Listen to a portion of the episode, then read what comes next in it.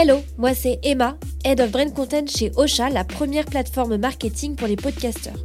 Dans ce nouvel épisode de Tips, je vais résumer pour vous la dernière étude annuelle du CSA et de Havas Paris sur les Français et les Françaises et le podcast natif. Chaque année, cette étude est très attendue par les podcasteurs indépendants, mais aussi par les professionnels du podcast, par les marques et par les acteurs de l'industrie. C'est un peu un baromètre à grande échelle qui permet à tout le monde d'avoir une vue globale sur l'évolution de ce nouveau média qui n'est plus tout à fait nouveau maintenant.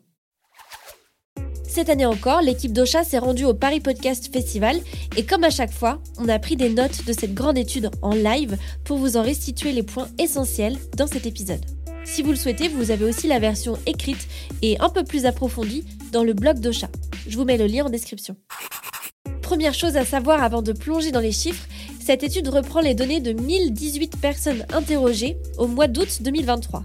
Et parmi elles, 218 auditeurs et auditrices ont confié être des auditeurs hebdomadaires de podcast. Bien, commençons par une bonne nouvelle. En 2023, les indicateurs de notoriété du podcast natif sont montés en flèche. 40% des Français savent désormais ce qu'est un podcast, ce qui est vraiment prometteur. En revanche, il reste encore 6 Français sur 10 qui ne sont pas encore familiers avec le terme. Il y a donc une belle marge de progression et la vulgarisation concernant ce format est primordiale si on veut que cette donnée augmente encore l'année prochaine. Parmi les auditeurs et auditrices de podcasts interrogés, 37% d'entre eux et d'entre elles écoutent des podcasts natifs. 26% sont des auditeurs mensuels et 15% sont des auditeurs hebdomadaires. Par rapport à l'année dernière, il y a une vraie hausse significative de ces données. La consommation de podcasts est donc en hausse. C'est une bonne chose pour nous podcasteurs. Et pour cause, l'étude de Havas Paris et du CSA nous montre qu'une fois qu'on a goûté au podcast, il est difficile de revenir en arrière. Plus de la moitié des auditeurs hebdomadaires écoutent des podcasts natifs au moins trois fois par semaine. Et d'ailleurs, on observe un nombre non négligeable d'auditeurs qui en écoutent tous les jours. 73% des auditeurs hebdomadaires interrogés déclarent avoir augmenté leur consommation de podcasts natifs dans l'année. Et si on s'intéressait maintenant au profil des auditeurs Qui sont les personnes de l'autre côté Celles qui écoutent vos douces voix une fois que votre épisode est sorti? On note certaines avancées, comme une hausse de l'écoute du podcast chez les femmes, les personnes âgées entre 50 et 64 ans ou encore les CSP. Mais soyons honnêtes, le profil type de l'auditeur et de l'auditrice moyen évolue quand même assez lentement. En moyenne, vous qui m'écoutez chez vous ou dans le métro, vous avez 36 ans vous vivez plutôt en milieu urbain, vous êtes hyper connecté et vous êtes donc plutôt jeune et branché. Si vous pensiez être originaux, c'est râpé. Au-delà d'un moyen de se divertir, le podcast natif est pour 81% des auditeurs interrogés une habitude qui est bien ancrée dans leur quotidien. Ce nouveau média est devenu un peu un compagnon qui vous accompagne un peu partout et d'ailleurs surtout le matin, à 46%. L'année dernière, en 2022, 61% des auditeurs utilisaient leur smartphone pour écouter des podcasts. Cette année, ce chiffre a grappé à 71%. Plus 10 points en une année. J'en connais qui ont partagé leur SmartLink en masse cette année. Côté durée d'écoute, l'engagement des auditeurs augmente elle aussi, et ça, c'est décidément une super nouvelle. Alors qu'à peine un tiers écoutait des podcasts de plus de 15 minutes l'année dernière, ils sont aujourd'hui 50% à dépasser ce seuil. On écoute bien souvent un podcast en faisant autre chose. C'est pour ça que le podcast est si génial. Et l'étude du CSA et de Havas Paris le confirme. 82% des auditeurs interrogés admettent qu'ils font souvent autre chose en écoutant un épisode, comme des tâches ménagères par exemple. Moi perso, c'est en faisant mon jogging du dimanche que j'écoute des podcasts. Enfin, que j'écoute un podcast. Je cours pas non plus pendant 3 heures. Pour, que, je me prends moi. Croyez-le ou non, mais le podcast est un vecteur de déconnexion et de zénitude. 81% des personnes interrogées trouvent que le podcast les aide à se déconnecter du quotidien. Ils y trouvent à 88% des moments de douceur et 82% d'entre eux estiment que ça atténue leur stress. Alors, respirez profondément avec moi, même si j'ai un petit peu le nez vous l'entendrez.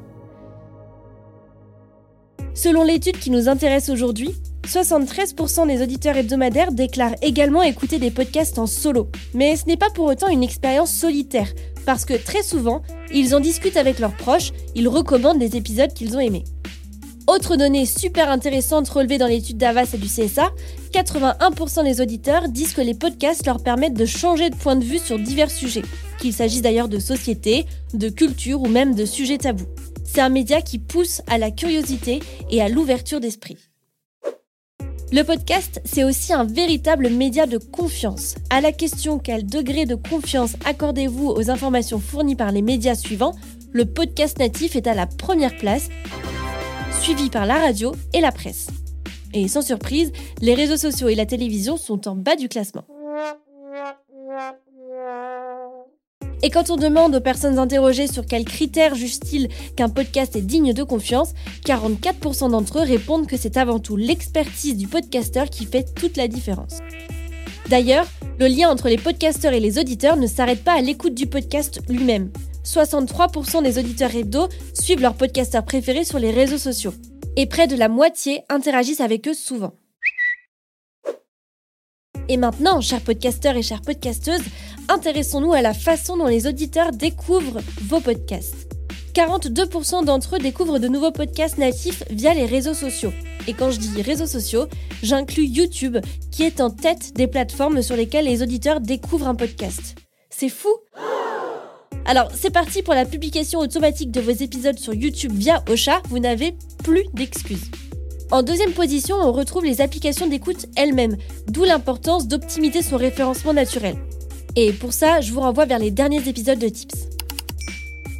Et enfin, en troisième position, 37% des auditeurs interrogés découvrent de nouveaux podcasts grâce aux recommandations de leurs proches.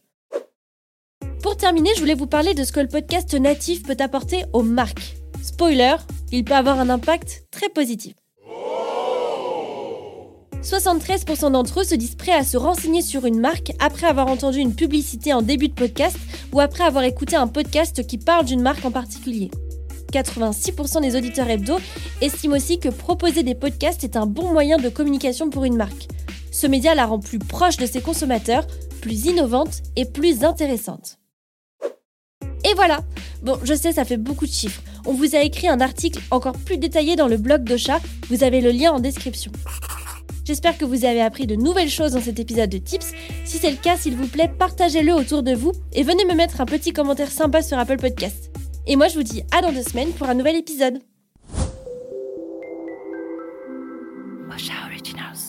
Cette émission vous a été proposée par Ocha, la plateforme tout en un pour gérer, promouvoir, analyser et monétiser son podcast.